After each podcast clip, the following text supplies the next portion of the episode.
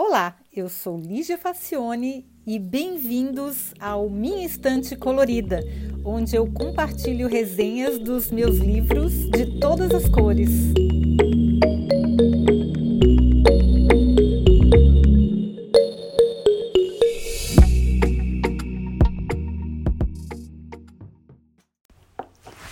Olá! Bom, hoje a gente vai falar de um livro que eu penso que é muito, muito interessante. Eu me lembro muito do nome de Tim O'Reilly, porque a editora dele foi a responsável pela publicação da maioria dos livros de programação e tecnologia da informação que eu li e consultei na vida. Nos anos 80, 90 e 2000, quase toda a literatura da área técnica vinha dessa que foi a primeira grande editora especializada no assunto que se tem notícia. Então, programação e tecnologia da informação era era só essa editora que chamava O'Reilly. Daí esse senhor, que carrega praticamente toda a história da computação e da informática, eu não sei nem se se usa mais o termo informática, acho que não. Ele carrega nos ombros essa história, ele resolveu publicar um livro não técnico falando sobre como ele imagina que será o futuro. E ele é uma pessoa muito privilegiada, como eu disse, que pode falar sobre isso, né? Porque o cara faz parte da história dos livros de, de toda a literatura de programação e tecnologia. Se você é da área de TI, você com certeza conhece algum livro da editora O'Reilly. Bom, uma das grandes sacadas é o próprio nome do livro, que se chama WTF What's the Future and Why It's Up to Us. Numa tradução livre, seria WTF, qual é o futuro e por que, que ele depende de nós. Mas a sacada é que WTF é uma expressão em inglês que significa what the fuck. Que em português, eu penso que a tradução que mais se aproxima é assim, tipo, que porra é essa? Pois ele usa WTF como acrônimo de What the Future, em vez de What the Fuck.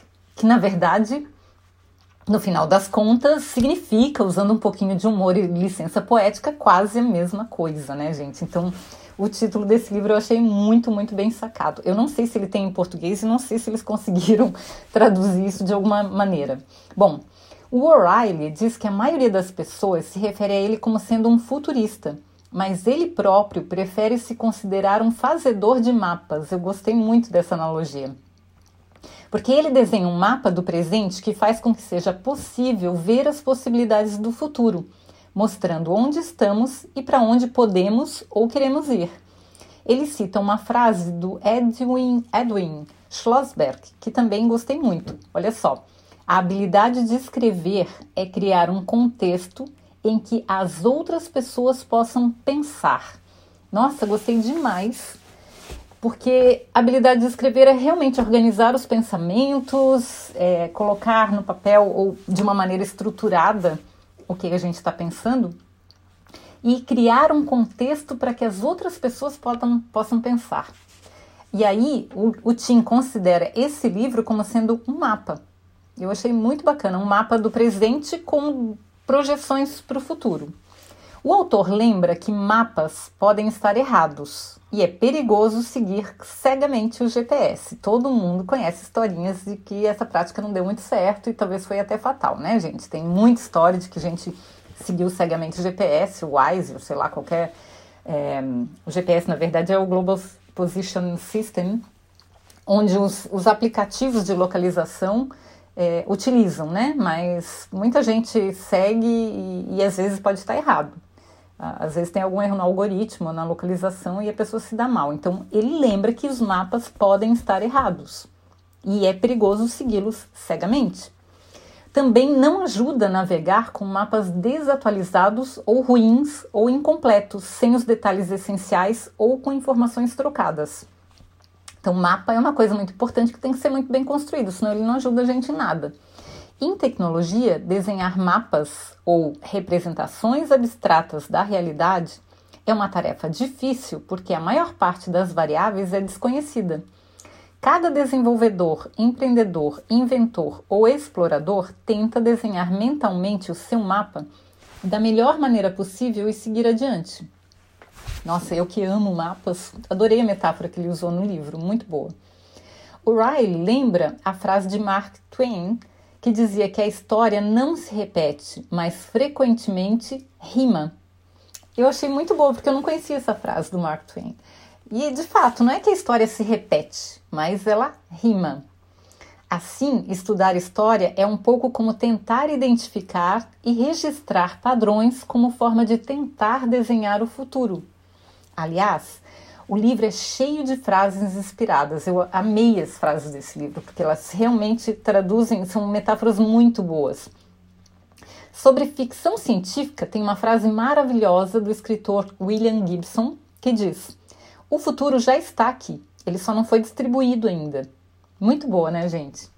Te ensina que o que a gente precisa fazer é entender que o futuro já está aqui, sim, mas encontrar as suas sementes, estudá-las e se perguntar como as coisas seriam se esse futuro fosse normal.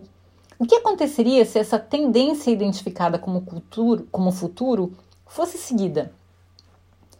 Ele fala também da miopia das pessoas quando, num dos primeiros eventos que ele organizou sobre open source, ele perguntou para a plateia quantas pessoas usavam Linux, que é um sistema operacional aberto, né? Para quem não sabe.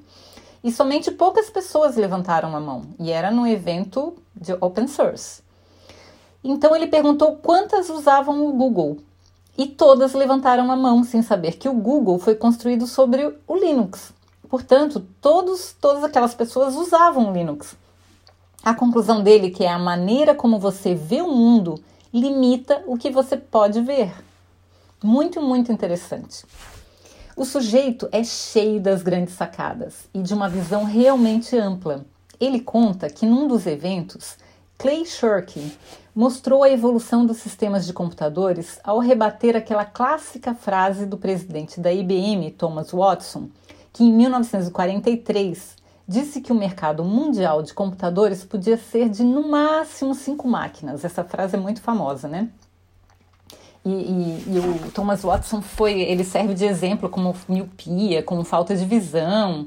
E essa frase, assim, ela é citada, todo livro de inovação cita essa frase, de como ele errou de que o mercado mundial de computadores podia ser no máximo de cinco máquinas. Mas aí, olha só, olha só o que a pessoa que tem visão. O Clay disse, mas é claro que Thomas Watson estava errado. Ele contabilizou quatro computadores a mais. E diante da surpresa da plateia, ele completa: Caso vocês não tenham se dado conta, tecnicamente todos os computadores estão interligados. Então hoje só existe um computador. A rede é o computador. E errado ele não tá, né, gente? Então é, o mercado só tem espaço para um computador, não, não cinco. Eu achei muito boa essa sacada. E a gente realmente não se dá conta de que hoje só existe um computador. A rede, totalmente interligada. O'Reilly passa a primeira parte do livro descrevendo os highlights da história da qual ele mesmo foi um dos protagonistas. E ele conta inúmeras curiosidades e como as coisas foram evoluindo até chegarem no que são hoje, ou seja, ele vai construindo o prometido mapa apresentando e comparando modelos de negócios, tecnologias, plataformas, sempre lembrando que não existe apenas um futuro possível, mas vários e diferentes recortes, leituras possibilidades. Na parte 2, o autor apresenta o que ele chama de plataforma do pensamento. Na verdade, eu entendo que esse capítulo fala mais sobre a liderança e sobre como não se tem controle de tudo, mas que se pode influenciar muito. A frase de Lao Tzu que abre o capítulo resume para mim muito bem a ideia. Quando o melhor líder lidera, as pessoas dizem que fizeram tudo sozinhas por elas mesmas. Nossa, isso aí é realmente a síntese de um bom líder. As pessoas não perceberem que estão sendo lideradas e, e, e se empoderarem para fazer por elas mesmas. O'Reilly fala também sobre a imensa vantagem da descentralização dos sistemas, que agora estamos todos dentro dos aplicativos, ajudando-os a construí-los e ele também apresenta a ideia de governos como plataformas e mais um monte de exemplos interessantíssimos. Essa ideia de governo como plataforma eu achei é, muito boa mesmo.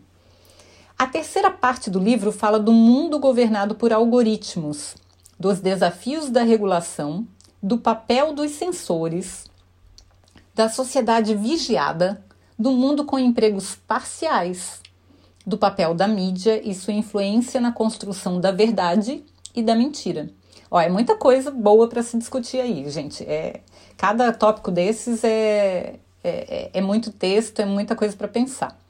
A quarta parte fala sobre o futuro e o quanto ele depende de nós.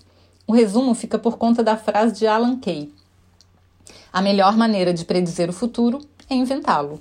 Aqui, O'Reilly se concentra na economia e suas regras e na importância de fazer as perguntas certas.